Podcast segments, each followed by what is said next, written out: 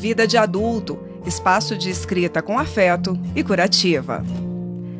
Essa é a segunda temporada dos podcasts do Vida de Adulto e a novidade dessa vez é que, além de você conseguir ouvir alguns dos nossos textos publicados lá no Instagram e no blog, o Vida de Adulto também vai debater os temas mais tratados nos nossos textos. Mas, antes de qualquer coisa, eu quero primeiro apresentar as minhas parceiras adultas de vida, também me apresentar. Hoje, aqui no estúdio, gente, o time está completo, viu? Que privilégio. Quero primeiro apresentar Mari Londres, que toca o projeto dos podcasts comigo.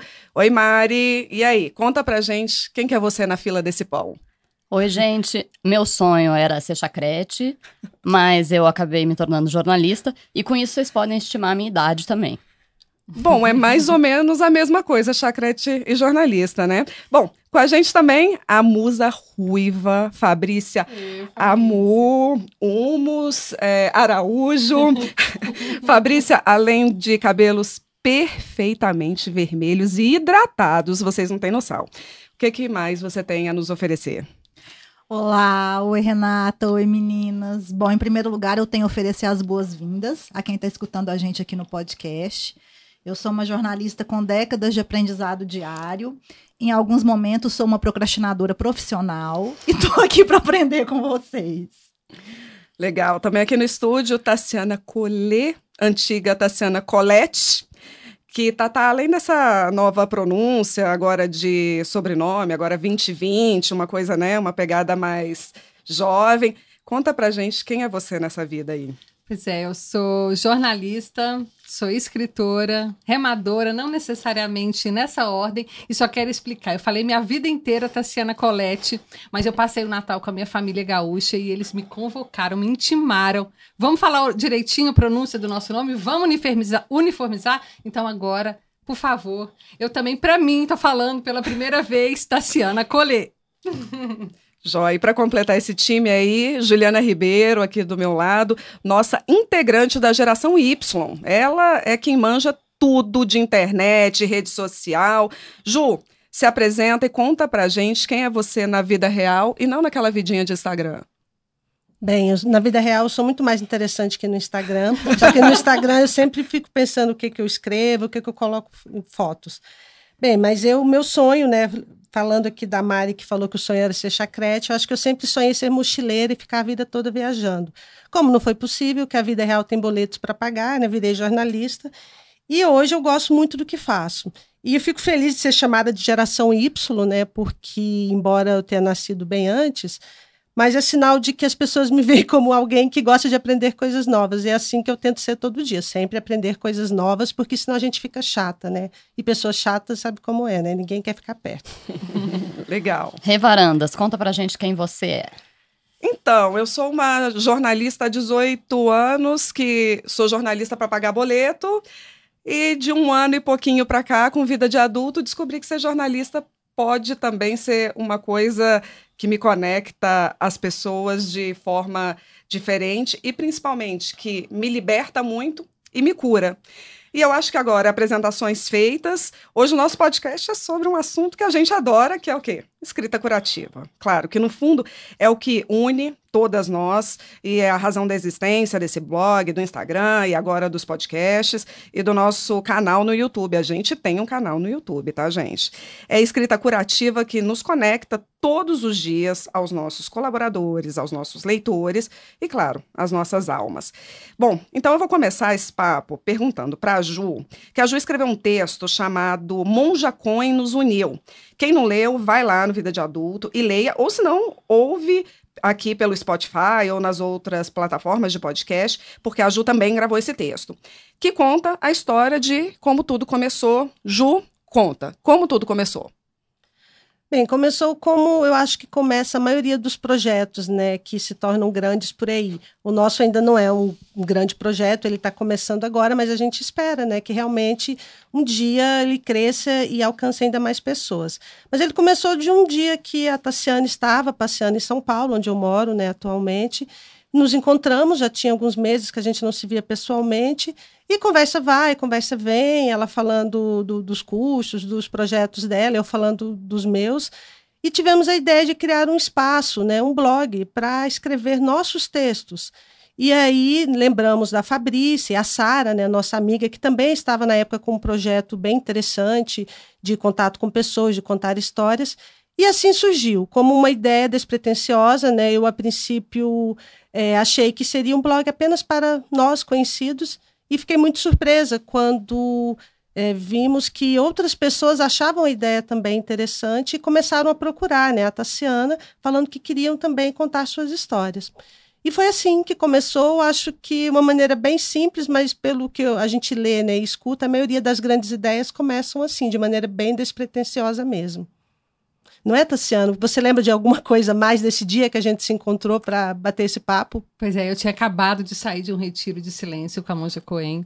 E foram quatro dias sem falar. Então, eu fiquei muito tempo, né? Quatro dias sem pensar, dá pra você, sem falar, dá para você pensar muito, né, você Renata? deve ter sofrido, né, amiga? Uhum. Foi desafiador.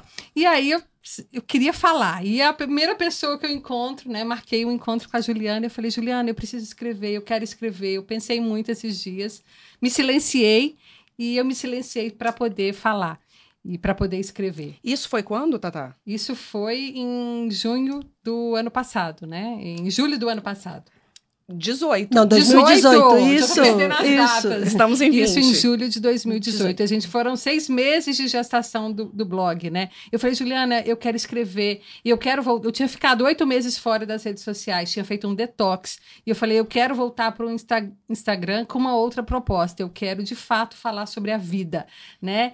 E acabou que sendo vida de adulto, né? E eu falei, eu quero falar sobre isso e quero falar sobre as dores, não só sobre as alegrias, mas quero né, também falar sobre isso. Então, eu acho que, que começou com um desejo de colocar ali naquele espaço, né, na, das redes sociais, um pouco de, de, né, de humanização. Humanizar é, a rede social trazendo o que está dentro, né? E não só a, a exposição explícita de felicidade é fácil e está valendo também mas ficar só nisso a gente né, se perde um pouquinho ali nas redes sociais. Só queria acrescentar que o nome Vida de Adulto veio da Fabrícia, que ela já tinha um blog, ela, né, e foi um nome que eu acho que se encaixou perfeitamente no que a gente queria. Como é que entra a Fabrícia nessa história? Eu escrevia para um jornal digital crônicas sobre comportamento, relacionamento, sexo, desde 2011. E aí parei alguns anos depois, decidi criar o meu próprio blog, que batizei de vida de adulto, né? Porque eu acho que, que resume bem o que a gente o que a gente passa, as experiências que a gente tem, não é fácil ser adulto. Mas como procrastinadora profissional que sou, o blog estava quase parado. Deixou, deixou ele lá. É, quando a Ju e a Tassi me falaram da ideia, né, da gente escrever e a Sara juntamente também, eu ofereci para as meninas o espaço porque o blog já estava criado, site, nome, a gente tinha perfis em redes sociais e faltava mesmo alimentar. Né? E eu lembro que na época as meninas pensaram: nossa, mas somos todas mulheres, não seria o caso de mudar para a vida de adulta? E aí eu falei que não, porque quando eu escrevia para esse jornal digital, eu também achei que eu fosse ter apenas leitoras, seguidoras, mas eu fiquei muito surpresa porque eu tinha muitos leitores. Eles interagiam bastante, eram muito colaborativos, né? E eu acho que o resultado que a gente tem hoje nas redes sociais, ele prova isso que vida de adulto é difícil para todo mundo, homens, mulheres, né? Todos. E, e, acabou que a gente rendeu podcasts também, né? E eu queria que a Mari contasse um pouco para a gente dessa ideia de transformar os nossos textos que a gente posta em podcasts. Então, eu vou voltar só um pouquinho. É, a, eu, a Tassiana e a Renata, a gente trabalha junto, nós trabalhamos juntos há 10 anos. E a gente sempre conversou nos nossos intervalos sobre escrita, e nessas conversas a Tassiana me apresentou o projeto e começou a perguntar se eu gostaria de escrever. E a gente fala que a Tassiana é aliciadora, condução coercitiva. e ela me, eu não tinha vontade de escrever para publicar, eu já escrevia textos pessoais e ela me convenceu que seria bacana publicar e eu adorei a experiência, achei muito legal, apesar de achar difícil ainda, mas achei muito bacana. E aí, é, a gente começou a se envolver, eu e Renata começamos a nos envolver mais no, no projeto, e a Tassiana sugeriu da gente transformar em podcast os nossos textos, e eu e a Renata começamos a tocar esse projeto em parceria com, com o Vida de Adulto. Então, basicamente, basicamente isso, né, Rê? É, eu, eu acho que a ideia agora da gente é conseguir ampliar, não sei até onde a gente vai conseguir voar, espero que a gente consiga voar muito, muito mais alto, mas conseguir ampliar para que as pessoas é, possam ler, possam ouvir, possam ouvir os textos, agora ouvir debates, a gente chamar convidados. Então, acho que a ideia é essa para que, que vire também nos podcasts um espaço completamente democrático, porque hoje eu acho que o nosso blog é muito legal quando a gente fala que todo mundo é bem-vindo. E várias vezes as pessoas, é, eu falo, ah, fulano, escreve para o blog. E aí as pessoas falam, ué, mas eu? É, ué, mas Pode, pode. E, e agora acho que com podcast pode também. Então, assim, é, acho que a ideia é essa, de trazer as pessoas para poder debater e, e, gente que escreveu textos e vir falar e vir contar. Então, tô animada com isso daí. Gente, mas tem um trecho do texto da Ju que eu gosto muito, que é, é justamente o Monja Coen nos uniu, e que eu gostaria que ela lesse para a gente, para a gente continuar esse papo. Ju, você, lê para a gente aqui? Claro. É, esse texto, eu tenho uma parte no final, né, que eu justamente incentivando as pessoas que não estão acostumadas a escrever a colaborar. O texto é assim: Eu, Juliana, continuo empolgada com o blog e espero que mais pessoas consigam contar sua vida por meio da escrita. Quando me dizem que não sabem escrever tão bem como jornalistas, a resposta é: escreva o que estiver no coração e vier à cabeça, porque depois você pode apagar e reescrever até chegar ao texto no qual se enxerga. No final, o que importa é você se conhecer um pouco mais. Melhor ainda se a história for compartilhada. Pois é, Ju, compartilhar histórias. Aí eu te pergunto, até que ponto é fácil para você e que hora que fica difícil?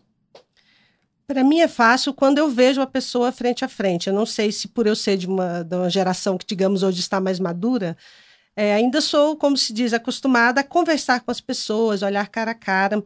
Nem que isso às vezes seja hoje pela internet. Se eu vejo uma pessoa, eu não tenho nenhuma dificuldade em compartilhar minhas histórias, pelo contrário, adoro contar histórias.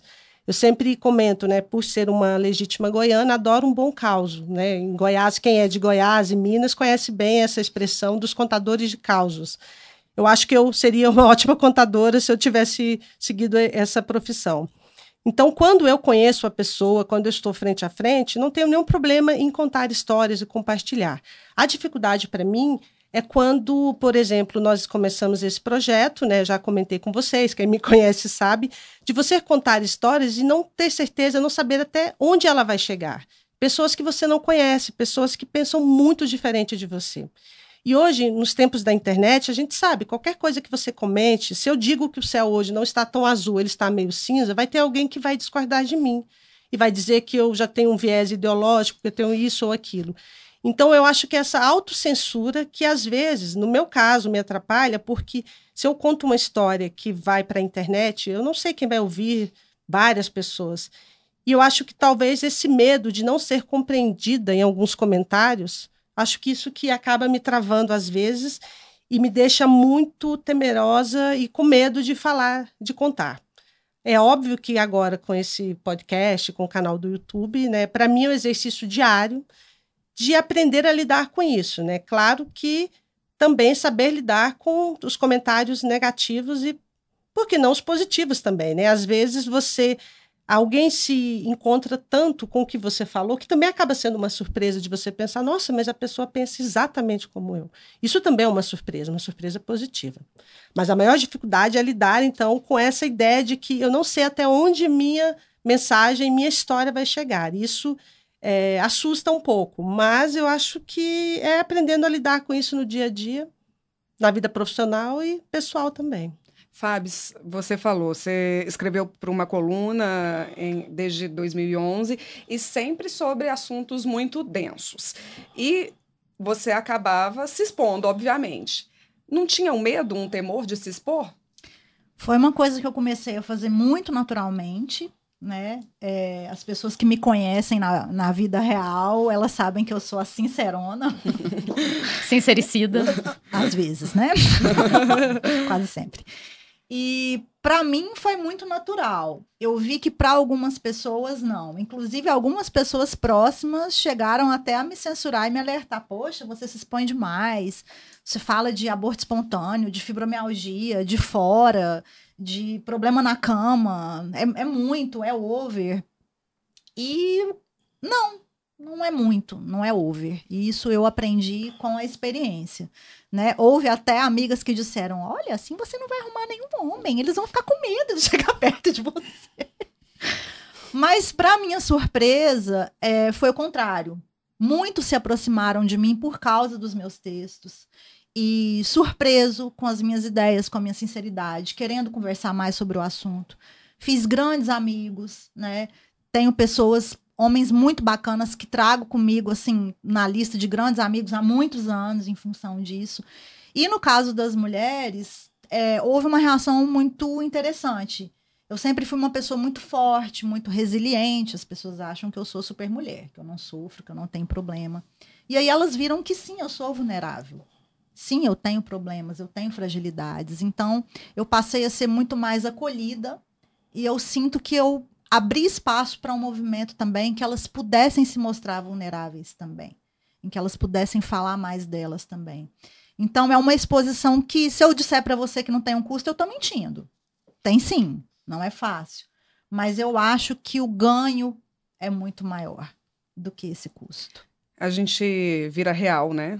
A gente vira real, real oficial.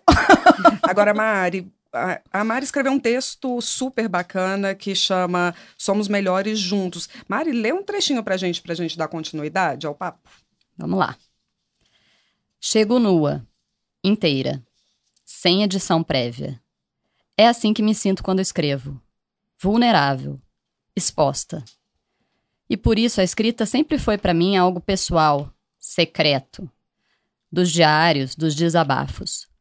Ou de um único leitor das cartas. Muitas cartas. A maioria entregues, outras nunca enviadas. Achei que nunca conseguiria publicar textos. Até ser incentivada, convencida, praticamente coagida por uma amiga. Temos um grupo e compartilhamos textos, ela disse. Hesitei. Recuei. Por fim, resolvi tentar. Para minha surpresa, o que aprendi não foi perder a vergonha das palavras ou a me entregar a todos publicamente.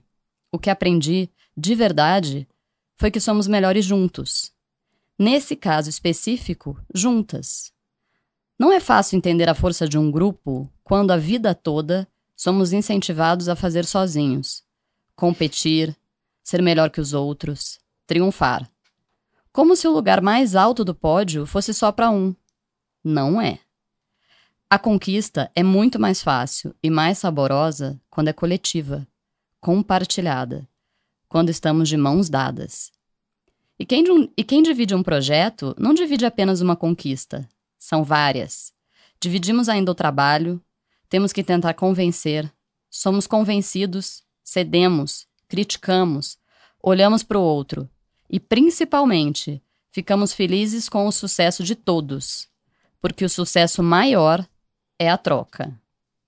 Trabalhar junto é se despir de si, do individual, do egocentrismo. E assim seguimos, escrevendo juntas no Vida de Adulto. Nuas, expostas, mas nunca sozinhas. Ô, gente, eu preciso fazer uma, uma declaração que Tassiana já tá chorando aqui, entendeu? Porque ela não, não se aguenta. Nossa, Agora, Tassi emotiva. É, é, é, a nossa... É a nossa... a Tassi, ela tem o troféu Manteiga Derretida tem. e eu venho em segundo você, lugar. Você, você é vice. Eu sou vice. você, você, é, é Manteiga Derretida? Eu choro gente, uma até em comercial. Mariana Londres chorando. É porque, porque Tassiana Nunca chorando não é, não é nenhuma revelação. Eu ok, já sabemos. Até eu já chorei em comer, vendo propaganda de banco. Eu já chorei em entrevista de emprego. Tipo eu. Enfim. Mari Londres faz uma revelação e choca um total Isso, de todas as pessoas. tá todo mundo chocado. Mari, então, é, Tatá tá aqui chorando, mas vamos com você, então. Ficar nua Você fala nuas expostas, mas nunca sozinhas. Ficar nua é desconfortável para você? Metaforicamente, eu estou falando.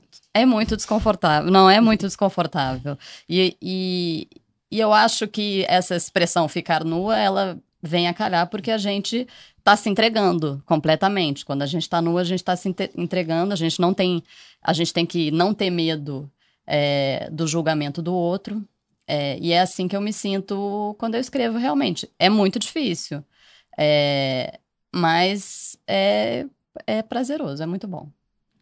Mas a gente fica exposto. A gente fica exposto, mas a gente tem que lidar com isso.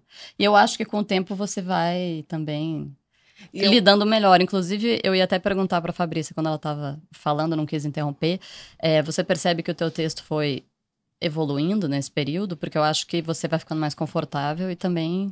Percebo, percebo. Antes eu tinha uma autocensura maior na hora de, de falar, de contar as histórias.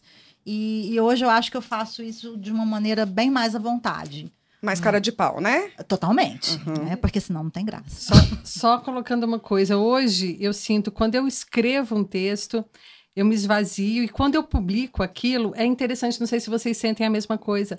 É como se aquela história deixasse de ser só minha, porque eu sei que ela vai ter, ela vai ter um interlocutor e muita gente vai se identificar. Então é como se aquele texto não mais me pertencesse. Então é como se o constrangimento do que eu estou escrevendo, que poderia surgir, ele não existe mais, porque o texto deixa de ser meu ele deixa de ser de várias pessoas que vão se identificar.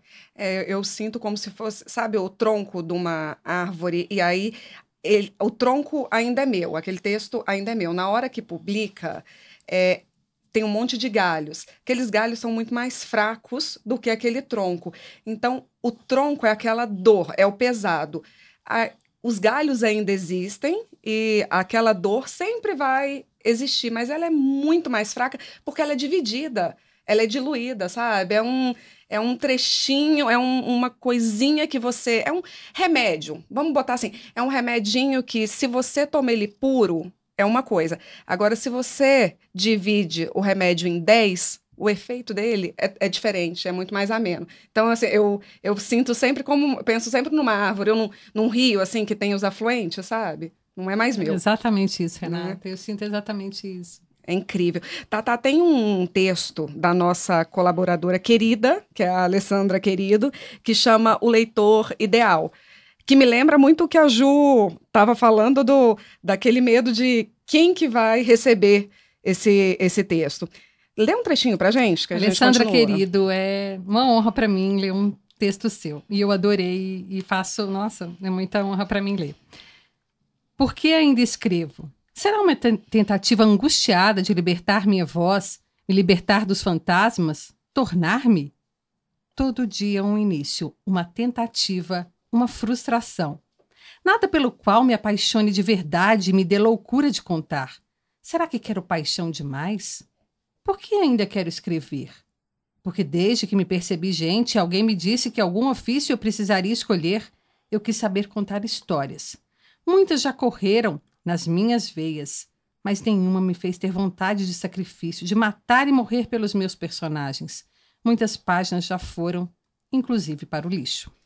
Tá, tá. E a minha pergunta é: muitas páginas suas já foram para o lixo? Renata, eu vou te dizer. O. mas é um lixo que fica ali. É, eu me esvaziei é, e não foram para o lixo, sabia? Eles estão lá no meu computador eles não, não foram publicados, óbvio, tem, tem né, a pastinha, digamos assim, a pastinha não é lixo, mas a, part, a pastinha arquivos para eu voltar de quando em vez. Né? São textos assim que não, esses não, não fazem sentido publicar, porque são textos né, é, que, que iriam para o lixo, mas eu deixo ali para me lembrar de uma situação que eu passei, para me lembrar de quem eu sou também, para me lembrar de tudo que eu passei. Então, eles ficam ali arquivados. Porque às vezes a gente esquece, né, do que a gente passou e às vezes é bom a gente recapitular, né? Pra, não para ficar rememorando o passado, não, mas para você saber é, o quanto você cresceu, para você saber como você soube lidar com aquela situação, que você se fortaleceu com aquilo. Mas a maioria dos meus textos, eles, ele, eles são publicados. Então, eu escrevo É, e o que, que eu descobri com a escrita, né? E foi justamente na morte do meu pai. É, eu escrevia.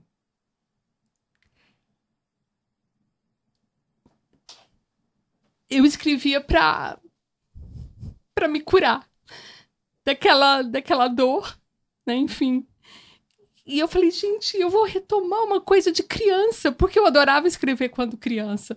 E quando meu pai morreu, eu falei, eu vou retomar isso, que é uma forma de me conectar. Meu pai sempre me incentivou a, a escrever. E era uma forma de me reconectar com ele. E isso aconteceu. Eu consegui, pela escrita, reconectar não só com meu pai, mas reconectar comigo mesma. E hoje eu digo, né, a gente acabou cunhando essa expressão juntas, né, nós, nós aqui. Escrita curativa. Por que curativa? Não que você vai escrever e vai se curar, mas escrever te ajuda a se conhecer. E é o primeiro passo, né, para a gente ir mais a fundo, a gente olhar para dentro, né? Escrever te permite isso, esse encontro com você mesma, você com os seus sentimentos e eles saindo e você depois lendo e relendo e aquilo vai, né, é, como eu já disse, te esvaziando e você vai colocando para fora e vai compartilhando e as pessoas, né, se identificam e, e, e é isso. Eu, eu digo que a, a, escrita curativa é justamente isso. Ela não é que você vai começar a escrever e vai, né, ah, eu tô curada. Não. Mas é o início de um processo de se conhecer. Né? Então ela te permite isso, é se conhecer. Fábio, quando que você percebeu que a escrita te curava também?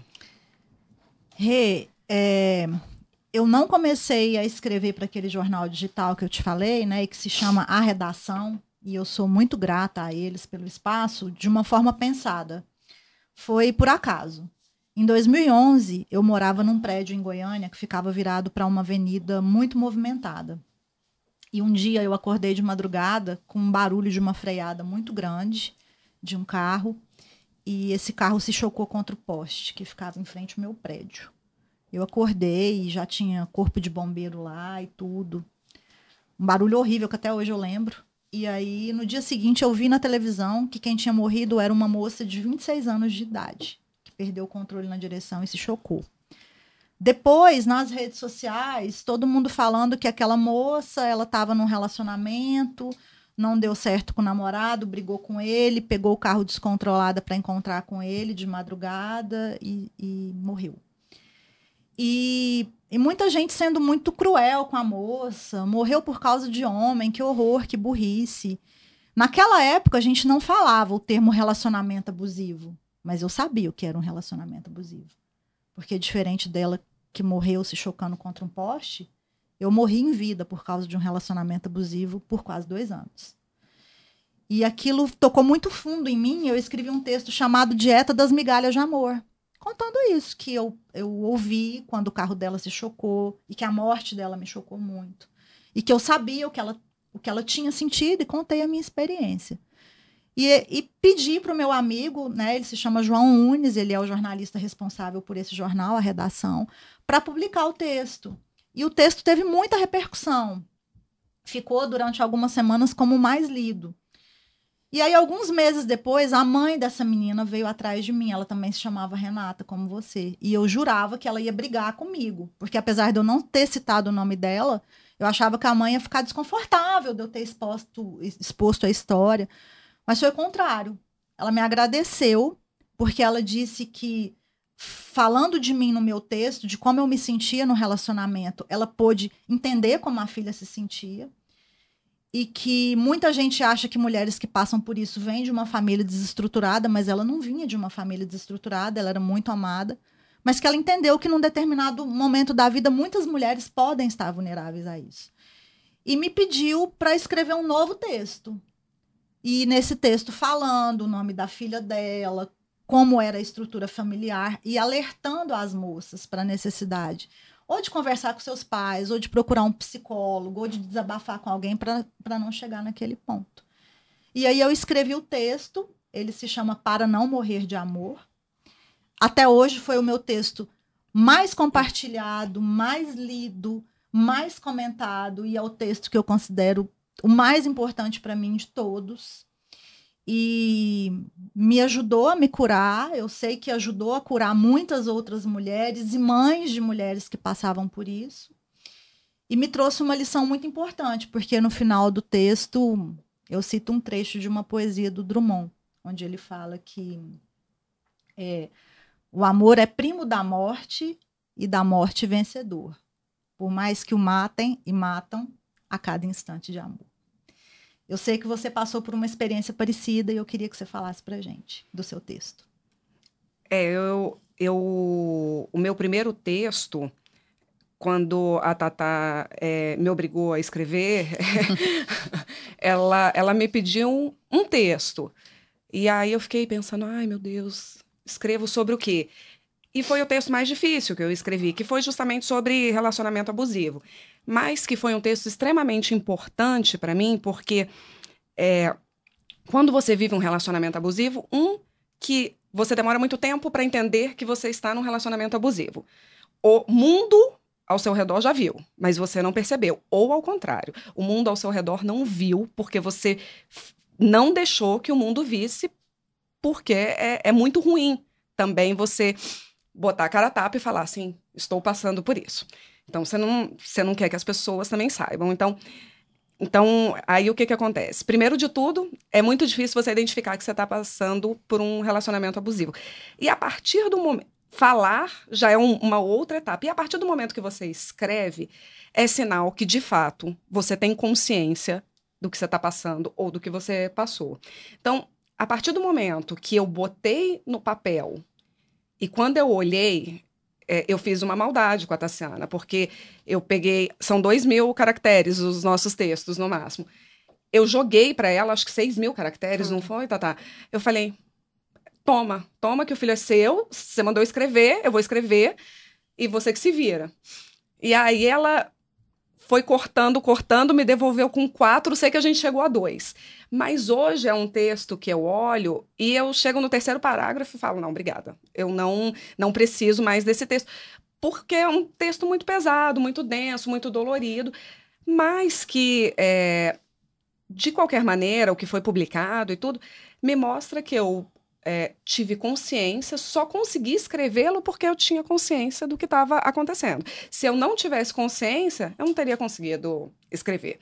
E a partir do momento que você tem consciência, você consegue escrever, porque aí você é, elabora bem, acho que as ideias ali, é, você passa, você passa a entender. E aí é o que a, a Tatá estava falando.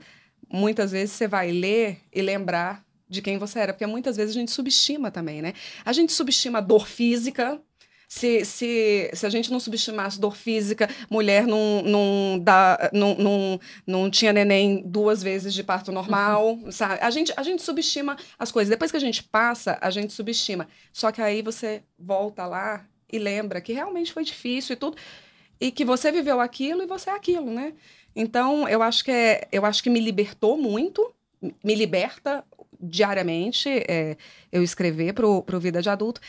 E aí vem uma outra etapa, que é a cura do outro. Porque até então eu, eu apenas estava jogando para o universo esse texto, falei, lidem com isso. Agora eu não sei mais o que fazer.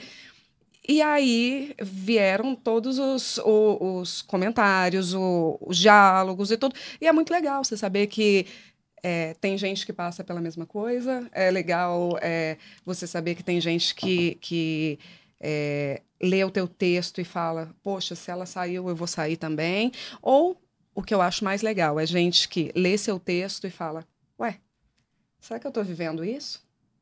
Que foi justamente o que aconteceu comigo antes do, do, do Vida de Adulto, de começar a ouvir algumas coisas e falar, peraí, eu estou achando algumas semelhanças e você a sua ficha começar a cair. Então, eu acho que isso é, isso é muito legal. É, eu quero falar uma coisinha. A Tatá estava falando dos é, que ela voltou, gostava de escrever quando era criança, e aí foi muito engraçado porque um dia eu fui na casa dela e ela me mostrou os diários, diários. que ela escrevia quando ela era criança. E isso é a muito... gente vai publicar em breve é, Exatamente, Diários de Tassiana, Diários de Tassiana Colê. E Colê. É, e eu achei, e eu também fazia isso, também escrevia diários, eu me identifiquei muito. E aí eu também às vezes vou olhar minhas minhas cartas que eu tenho guardadas, meus diários. E uma, uma carta que me marca muito, quando eu fui fazer intercâmbio, me falaram para eu escrever uma carta para mim mesma. Então eu tinha 15 anos e fui morar um ano na Dinamarca. E aí eles, a, as pessoas do intercâmbio falaram: "Ah, é legal você escrever uma carta para você mesma". Aí eu escrevi uma carta para mim mesma, é, deixei ela lacrada e entreguei pro meu irmão. E na volta eu li essa carta. E aí, relendo hoje, é um negócio muito emocionante, assim, porque você vê quem você era com 15 anos. Mas era o que? As suas expectativas de como seria um intercâmbio? Como seria o intercâmbio, como que eu me via. É, o que, que eu, como que eu achava que eu seria quando eu voltasse, minhas expectativas futuras, e, e foi, foi bem bacana, assim. Então eu acho que, assim, mesmo que as pessoas não publiquem seus textos, é, escrever já é um processo muito legal e, e que tem essa questão do tempo. Você escreve hoje, você escreveu no momento que você estava passando há três anos e hoje você é uma mulher diferente. Quando você volta naquele texto, você também consegue ver quanto que você evoluiu, é, como que aquilo te impactou. Então, eu acho que isso também, independente de publicar, é, é, é curativo realmente. Nem que seja para guardar na caixinha, né? Exatamente, para deixar na caixinha e às vezes você vai, você vai ver isso muito tempo é, depois. É, e só complementando assim, porque o projeto inicialmente era para só a gente escrever. Alguém sugeriu, ah, vamos colocar um dia para as pessoas que quiserem participar. Eu pensei, gente, será que alguém vai querer participar de um projeto assim, de se expor, de falar sobre si? E foi incrível. Eu acho que hoje a base do projeto, a base do Vida de Adulto, não é, são os textos que a gente recebe eu, é impressionante como as pessoas, elas também, é, ao ler um texto né, da Renata, Juliana, Mariana, Fabrícia, ela fala, pô, eu também tenho uma história. Todo mundo tem uma história para contar, todo mundo aprende, aprendeu com a vida e aquilo pode ser compartilhado. Então, as pessoas, eu também posso ajudar, né? Então, a gente foi criando uma rede né, de apoio afetiva, né? A gente criou laços, a gente criou conexões no vida de adulto, porque as pessoas, não, eu também quero. Então, hoje, eu acho que a grande, né? Acho que as meninas concordam com isso, o alicerce, né, do, do, do vida de adulto é, não somos só nós cinco, somos todos que a gente constrói, a gente vem construindo diariamente o vida de adulto. Cada texto recebido é como se a pessoa estivesse entregando para a gente, né, um, um, um, presente muito precioso, que é um trechinho da vida dela. Isso, assim, é, eu acho que. E Tassi, aproveitando, me desculpem, aproveitando que hoje é o primeiro podcast que a gente está apresentando o blog, né? Queria te fazer mais uma pergunta. Quando eu falo do blog, as pessoas me perguntam, mas é um blog de quê? Eu, de uma maneira bem simples, eu digo, é um diário online para as pessoas contarem suas histórias e compartilhar suas experiências de vida. Essa é a minha maneira prática, rápida e simples de explicar. Mas eu adoro quando você explica o que é o blog Vida de Adulto. Então, já que esse é o primeiro nosso podcast explicando, você podia explicar, na sua visão, com as suas palavras bonitas, o, o que é o blog Vida de Adulto. É, quando a gente começou, né, a biografia, né, a gente precisa colocar uma biografia, a gente precisa se apresentar. Então, a nossa biografia era Mulheres em Desconstrução. E era o que a gente estava vivendo naquela fase, né? Ah, exatamente. Já está ultrapassado. Né? Não, é, exatamente. Quando o projeto começou, é, um ano atrás, em janeiro de 2019, a gente era mulher, nós éramos mulheres em desconstrução. E, o que, e a gente foi escrevendo, foi escrevendo, foi desconstruindo, foi desconstruindo.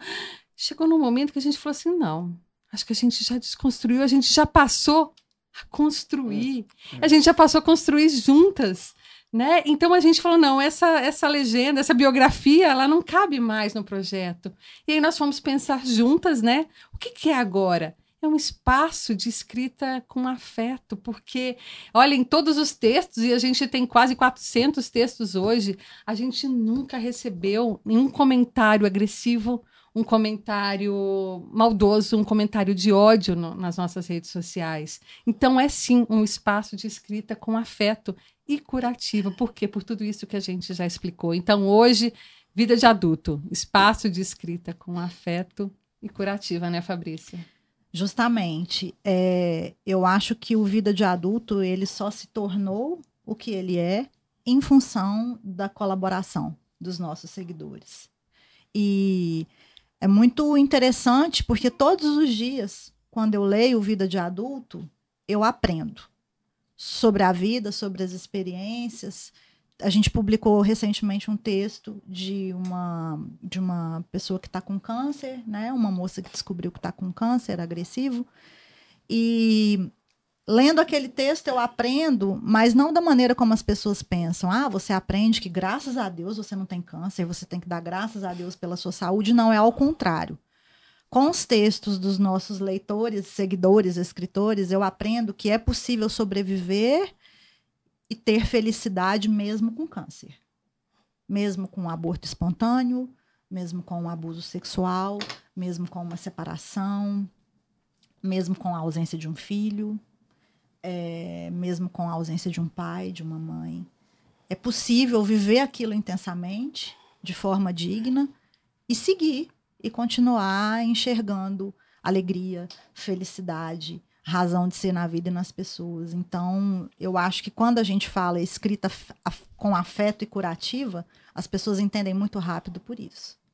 Né? A gente fala com muito cuidado das nossas experiências e acaba curando outras pessoas por que, meio delas. Gente, queria só lembrei de uma coisa que fazer um adendo. O nosso encontro que a gente fez no fim do ano passado, encontro é, de encontro nosso com os com os colaboradores. Físico. Físico é, foi, foi a primeira é. vez, né? A gente foi. tinha a gente tem colaboradores virtuais e a gente não conhecia esses colaboradores. Então a gente quis conhecer, olhar no olho, enfim. E era tão engraçado porque você nunca viu aquela pessoa, mas simplesmente ela escreveu um texto, muito provavelmente sobre o, algo mais de mais importante da vida dela, ou de mais dolorido da vida dela, ou de mais impactante, e simplesmente ela foi lá e botou no texto. Então, eu não sabia onde aquelas. O nome daquelas pessoas. O nome eu sabia porque a, gente se apresenta, mas eu não sei que dia que aquela pessoa faz aniversário, eu não sei qual é o prato preferido dela, eu não sei se ela tem filho, porque às vezes não falou no texto, eu não sei qual é a profissão dela, não sei nada. Não sei onde ela mora, mas eu sei que ali tem uma dor, que é uma dor assim, assim, assado, e que eu aposto que várias pessoas ali, como eu também, tem um rol de amigos que não, não sabem, são amigos há anos e não sabem dessas dores e ficaram sabendo por conta dos textos. E a gente simplesmente chegou num lugar em que a gente conhecia essas pessoas e a gente conhecia o mais íntimo dessas pessoas, sem saber o, o superficial, né? Sem saber. É, e aí, é, você trabalha com o quê? Quanto você ganha? O que, que você faz da vida? Não, era. Foi muito mais profundo, né? Então, na verdade, eu nunca tinha tido uma experiência dessa. Foi, foi realmente incrível. Agora, Ju, tirar do coração, colocar no papel é tipo tirar uma mochila das costas, né? Bem, mochila de tijolo, né? Na, das costas. É. Bem, para mim, a escrita curativa ela funciona de uma maneira um pouco diferente, que eu percebo, né? Uh, vi a Tassiana, a Mariana falando dos diários. Eu sempre escrevia também quando era adolescente, mas eu nunca tive essa disciplina, essa de guardar isso para depois comparar. Hoje eu adoraria ter isso, né? Quais eram as minhas expectativas aos 12, 13 anos? Para mim, eh, quando eu falo em escrita curativa, é mais um processo de desafios para mim. Porque, por exemplo, eu, ao contrário, é, tirar uma bagagem das costas para mim não, não é tanto escrever, colocar no papel, é mais eu me fechar para balanço e depois eu conseguir conversar sobre isso com alguém. Quando eu converso com alguém sobre um assunto que me incomoda, me machuca, eu percebo que eu já superei aquilo. Então a escrita para mim não tem essa função. A escrita para mim tem mais uma função social no sentido de eu superar obstáculos comigo mesmo e com as pessoas. Por exemplo, eu contar histórias que eu gosto, que histórias que eu acho interessantes e que outras pessoas podem se identificar com elas, experiências que eu vivi e que problemas que eu tive que talvez alguém vai ler ou vai ouvir a minha história, como você contou do seu relacionamento, e a pessoa vai se identificar e dizer: "Nossa, mas eu não preciso passar por todo esse processo, eu posso fazer pegar um atalho". Então, é nessa hora de contar as histórias e compartilhar, e a partir daí ajudar as pessoas com tudo que seja, que eu acho que para mim funciona como uma escrita curativa. Em primeiro lugar, né, é eu, eu perceber que eu estou conseguindo, vamos supor, a timidez. Fui uma adolescente muito tímida. Então, se hoje eu conto histórias e sei que várias pessoas estão ouvindo, isso para mim é uma batalha que vai me ajudar na vida, como eu disse, na vida pessoal, no profissional, em tudo. Então, eu me sinto uh, que eu colaboro com a escrita curativa e ela me faz bem quando eu vejo que eu consigo ajudar né, ou influenciar a vida de outras pessoas. e porque, né, como eu disse, essa é, para curar, eu meu processo é um pouco diferente, é uma coisa bem pessoal. Mas quando a Tassiana, né, falou a primeira vez essa expressão que a gente foi, conversou e definiu, eu achei muito muito linda a como a Fabrícia falou, é uma expressão escrita curativa que você não precisa explicar mais nada, as pessoas já entendem. E o curar, o curar pode ser uma dor física, pode ser a, é, a descoberta de uma doença e você descobrir que tem vida, além de, a partir disso, a Tassiana, né, com a perda do pai, é, qualquer perda. Ou então, eu acho que é isso, né, de você contribuir para que as pessoas cresçam e aprendam cada dia mais. Então, para mim, escrita curativa é um termo que resume muito bem essa minha. É, com, o que eu vejo a escrita. Eu vejo a escrita dessa forma. Só para fechar, nós cinco estamos constantemente também em aprendizado. Ninguém ali quer né, ter a função de estar regra, de ser terapeuta, não. A gente também, quando a gente escreve, a gente também está em constante aprendizado. É uma terapia coletiva, né? Assim como foi esse podcast hoje, a gente fala demais, já temos 45 minutos e vamos encerrar, tá bom, meninas? Então, aqui termina o primeiro podcast do Vida de Adulto. Eu agradeço a todas vocês pelo papo, foi uma delícia. E agradeço quem está ouvindo também. Escuta a gente aí em todas as plataformas de podcast. Leiam a gente no Instagram, no blog. E conta pra gente também o que você achou desse podcast e o que você quer ouvir aqui. A gente precisa te ouvir. Obrigada pela companhia. Até a próxima. Posso só encerrar jeitinho, Tassiana? Claro. Uma salva de palmas, o primeiro. Aê! Valeu, gente. Obrigada. Para vocês, essas palmas.